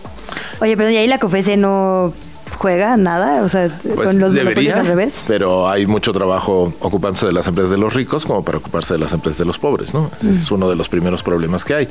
Ahora, el, a esta crisis de los precios del café y esta situación de monopsonios tan grande, el, se agrega el cambio climático que ha provocado eh, lluvias atípicas, secas cuando no se le esperaba, altas temperaturas que provocan que se honguen las matas. Eh, el café es una mata, no es un árbol, ¿no? Es una, un arbustito. Este, bueno, un arbusto más o menos grandote, pero al final es un arbusto. El, eh, eh, provoca que les, que les ur- urjan hongos, ¿no? Y esto ha generado una crisis añadida. Para empeorar todavía las cosas, el crimen organizado, eso que antes le llamábamos narco, que ahora ya es, tiene una enorme capacidad de diversificación productiva. Pulpo de, de Exacto. delitos, pues. El, está extorsionando cada vez más a los productores. Ha habido casos en Chiapas gravísimos. El Ejido San Fernando tiene dos desaparecidos. Hay eh, varias empresas. ¿Para qué? ¿Para cambiar el giro de la siembra? No, es básicamente extorsión. Para dar, De piso de cobro, Sí, tal cual. Sí, sí. O sea, como el jitomate, como todo lo que estamos viendo en casi todo el campo, ¿no? Nada más que ahora dijeron, tenemos un hueco. Son gente muy ambiciosa, ¿no? Son gente con eh, mucha visión de futuro, ¿no? Entonces, el- ahora los cafetaleros están pasando esta crisis añadida, ¿no? Con el también añadirle el, el conflicto de encontrar mano de obra, ¿no? El café necesita mucha mano de obra o muchos fertilizantes. Si no tienes dinero para fertilizantes y pesticidas, puedes invertir en trabajo. Pero ese trabajo ahora se está disputando desde con eh, el, el propio crimen organizado, que está re- haciendo relevas, ¿no? Reclutando gente a la fuerza, la migración, otro montón de crisis, ¿no? Ahora, esto tiene solución. Esa es la, Justo, justo ahí, antes de la depresión total, dinos quién debería hacer un trabajo para al menos El- minimizar. No, pues es que primero se da el golpe y luego se pone el árnica, ¿no? Ay, el- bueno. Bien, bien, buen orden. Sí, a ver, Así venga nos quedamos un saborcito eh, Sí. más dulce y de posibilidad. Una, bueno, una primera eh, oportunidad, sobre todo ahora que vamos a cambiar de sexenio, es la organización. No hay, no hay más alternativa para los productores porque eh, solamente organizados pueden conseguir eh, realmente la escala necesaria para conseguir eh, la capacidad de procesar sus productos y entonces intervenir en, eh, con mayor fuerza en el mercado. Esto lo hemos visto en un montón de organizaciones, las organizaciones que conforman la Confederación, la Coordinadora Nacional de Organizaciones Cafetaleras, la CENOC, realmente tienen una, eh, ejemplos padrísimos, además han logrado sobreprecios para su café en función de conservación de la biodiversidad. ¿Y cómo sabemos cuáles vienen de este monopolio al revés y cuáles vienen de, por ejemplo, de esta organización? O sea, Hay ¿cómo un- sé yo como dónde comprar? El ideal es comprar un café certificado. Y si tiene un caracolito que dice abajo Certimex, eso es ya el non plus ultra. Quiere decir que es un café organizado, justo, orgánico, eh, Sin intermediarios, de digamos. pequeños productores, con el mínimo de intermediarios absoluto. Hablamos aquí de Obvio, de la iniciativa de, de comercialización de productos sustentables en México. Lo que venga de Obvio es necesariamente muy bueno. Y además esto les ha permitido ganar eh, también en eh, posibilidades de organización para otro montón de cosas. CEPCO en Oaxaca, una, otra organización de cafetaleros, tiene una financiera de café que les permite acceder a créditos muy baratos. Hay un montón de posibilidades. Para que todo esto... eh, se, se generalice todavía más, hay, entre otras cosas, una iniciativa en la Cámara de Diputados que lleva un año ahí estancada, pero que es absolutamente urgente, que es la Ley de Desarrollo Sustentable de la Cafeticultura. Es una ley que no es todo lo que hubiéramos querido, pero que está bastante bien, que salió del Senado, ya está aprobada en el Senado, ya es cosa de que los diputados digan sí. Y ¿Está en comisiones? sale. Está en comisiones. ¿No? Este, llegó justamente, ya, el, el Senado la turnó, se tiene que revisar, pero sería muy bueno que le dieran prisa para que saliera ya eh, antes del cambio de, de legislatura. ¿no? Esa, esa ley contempla, entre otras cosas, la, formación, eh, la conformación de una comisión intersecretarial, el establecimiento de, una, de cuerpos que den inteligencia de mercado, por ejemplo, a los cafeteleros, diciendo, oye, pues hay, eh, hay este otro comprador, estamos, estamos esperando esta, estos precios, hay estas otras posibilidades. eh, sumando al final esfuerzos eh, y acompañándolos, porque con el superpeso se dijo, bueno, esto es una maravilla, los exportadores cambiarán a donde tengan que cambiar, pero eso no ocurre solito, al menos no ocurre sin soli- solito, sin muchos dolores, ¿no? Hace falta un acompañamiento precisamente de la Secretaría de Economía, de la COFESE y de otro montón de, organismos que ahí están. Sí, tal cual. Pues yo no tenía toda esta información. Sí, Qué ¿no? interesante a seguirla. Y bueno, por supuesto, nos sumas otro punto a poner sobre la mesa ahora que empiece el periodo ordinario. Entonces, muchas gracias, Eugenio. ¿Dónde te leemos? ¿Cuál es el título de la nota de la que ya nos adelantas todo esto? Bueno, estoy en pie de página, en piedepágina.mx. El, la- mi columna se llama Razones Verdes. En Twitter estoy, eh, yo me niego a decirle Aquí como el hijo del este es tu señor. espacio. Este, en Twitter estoy como Eugenio FV y en TikTok eh, estoy igual como Eugenio FV. Y todos los miércoles aquí, por supuesto. Ese es- Gracias, Eugenio. de verdad, Muchísimas gracias. Hasta luego. Buen día. Hablemos de deportes. Grand Slam en qué chilangos pasa.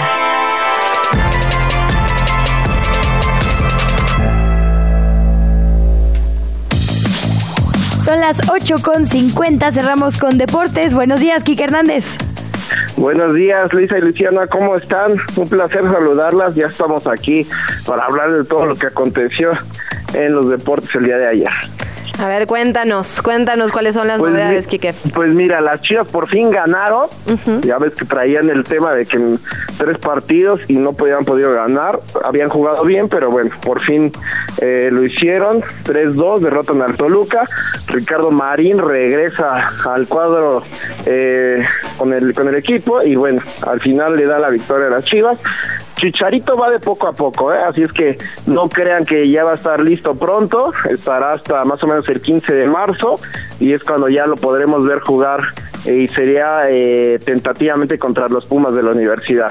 Lo he En visto ahí medio Dime, punk dime. en las entrevistas, ¿no? Así como Como que le preguntan Sí. su balance del paso por Europa y así, pues evalúalo tú. Y yo, ay, pues como que Sí, oye, para hacer el show que se esperaba así con la prensa no se está portando tan bien, ¿no?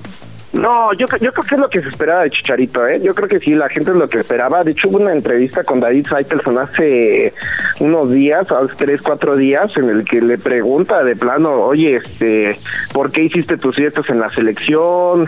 O sea, lo, lo, lo, lo cuestionaba de muchas cosas. Ahí sí mantuvo la cordura. Pero yo creo que sí, la prensa de alguna forma, es- esa gente que... ah, se, se pueden cuestionar ciertas cosas, ¿sabes? Que son muy muy loables. Pero yo creo que la, siempre preguntarle la misma cosa al jugador y de diferentes medios, yo creo que en algún momento sí le ha estado, ajá, está calando a Chicharito y ya fue que respondió de esa forma. Eh, y bueno, eh, sabíamos también que Chicharito ahorita ya viene con una actitud más más co- más frontal, ¿no? Más de confrontar a la gente, pero hasta el momento se había comportado hasta el día de esa entrevista que yo creo que ya fue cuando la piedra en el zapato. Pero bueno, obviamente se le tiene que cuestionar, pero yo creo que tantos cuestionamientos y lo mismo y lo mismo y lo mismo, pues seguramente ya hicieron explotar al jugador de Chivas. ¿Qué más, qué más, Quique? Bueno, y otras noticias, Cruz Azul también gana 1-0, eso no fue lo destacado del partido, De- alrededor del juego hubo varias cosas, como que el Piojo Herrera se peleó con el director eh, deportivo de Cruz Azul, Piojo Herrera es el técnico de Tijuana, y bueno, se pelearon en los pasillos, se hicieron de palabras, esto porque antes eh, el Piojo había dicho en una entrevista que este Iván Alonso era un extranjero que nada más prácticamente venía a robar, no lo dijo con esas palabras, pero fue más o menos lo que quiso dar a entender, que había salido muy mal de Pachuca y Toluca, y bueno, Iván Alonso lo esperó en los pasillos y se hicieron de palabras, casi llegan a los golpes, si no hubieran estado los demás eh, jugadores y cuerpo técnico, hubiera llegado a más. Bueno, y por el otro Piojo no lado, cambia, ¿no? La verdad. ya sabes, es lo mismo de siempre con el piojo. Que, o sea, no dijo nada que no fuera cierto, pero eh, también a veces hay que guardar las, Sí. las políticas, Y ¿no? las, formas, oye. Sí. Así es. Y bueno, también se cae el, el fichaje de Jorge Sánchez, que llegaba con Cruz Azul, procedente del, del Porto, de allá de Portugal. Y bueno, eh, pues parece ser que ya no se realizará esto. Y en otros temas, no sé cómo andemos de tiempo. Cuéntanos rapidísimo, nos quedan dos minutitos. Ah, perfecto. Te voy a hacer una pregunta rapidísima. A ver. ¿Cuánto querías tú a pagar por un boleto de para ir a ver al Super Bowl? 500 pesos. 500 Hombre. ya de plano, no, qué barbaridad, no, pues, a ver, ¿dónde venden eso? Regálenlos. Pues cuando tú dices cuánto estoy dispuesta a pagar, pues ahí está mi respuesta, Kike, que no, no Muy seas bien, cruel conmigo, con mi bolsillo. así. Pues ¿En mira, cuánto están? ¿En rápidamente. cuánto están? eh, ahorita está el más barato en reventa, alcanza lo que sería en pesos 140 mil pesos alrededor. de eso. Oh. Obviamente hay que sumarle todavía el traslado, hospedaje, obviamente gastos allá, entonces pues es un bastante buen dinero. Y todavía hay otros sitios, ya los más caros alcanzan los 30 mil dólares, que son aproximadamente por ahí de 550 mil pesos. Entonces son los precios que ahorita se están dando. Salieron en 6 mil dólares eh, a través de Ticketmaster, pero eh, ya obviamente esos boletos ya volaron y ya nada más se puede encontrar a través de sitios como Stop Hub y de este, de este Sí. estilo. Bueno, la nota que dan siempre son quiénes son los políticos mexicanos que acuden. Así Exacto, que sabiendo esa es los nota que nos interesa, exacto. Eh, Quique. Es un buen tema, ¿eh? ya, ya lo iremos trabajando juntos para, para comentarlo nada más aquí en la mesa. Claro Pues, que sí. así lo en haremos. esa estamos puestas. Así. Sí. Un abrazo, Quique, mil gracias. Te escuchamos en Grand Slam al ratito. Al contrario, gracias, que estén muy bien. Ahí estamos a partir de las seis a las 5 de la tarde con Case Deportes y Valeria Marín y un servidor. Ahí andaremos, por supuesto. Kike, abrazo. Un abrazo. Así nos vamos. Muchísimas gracias, Luciana Weiner. Gracias, por supuesto, a nuestro equipo por esta emisión y se queda con Sopitas FM. Hasta mañana. Llegamos al final de ¿Qué chilangos pasa? Recupera nuestra información en las redes sociales de Chilango. En el siguiente programa te esperamos con más información y entretenimiento. Nos escuchamos de 7 a 9. Amanece, sobrevive, infórmate y disfruta la ciudad con nosotras.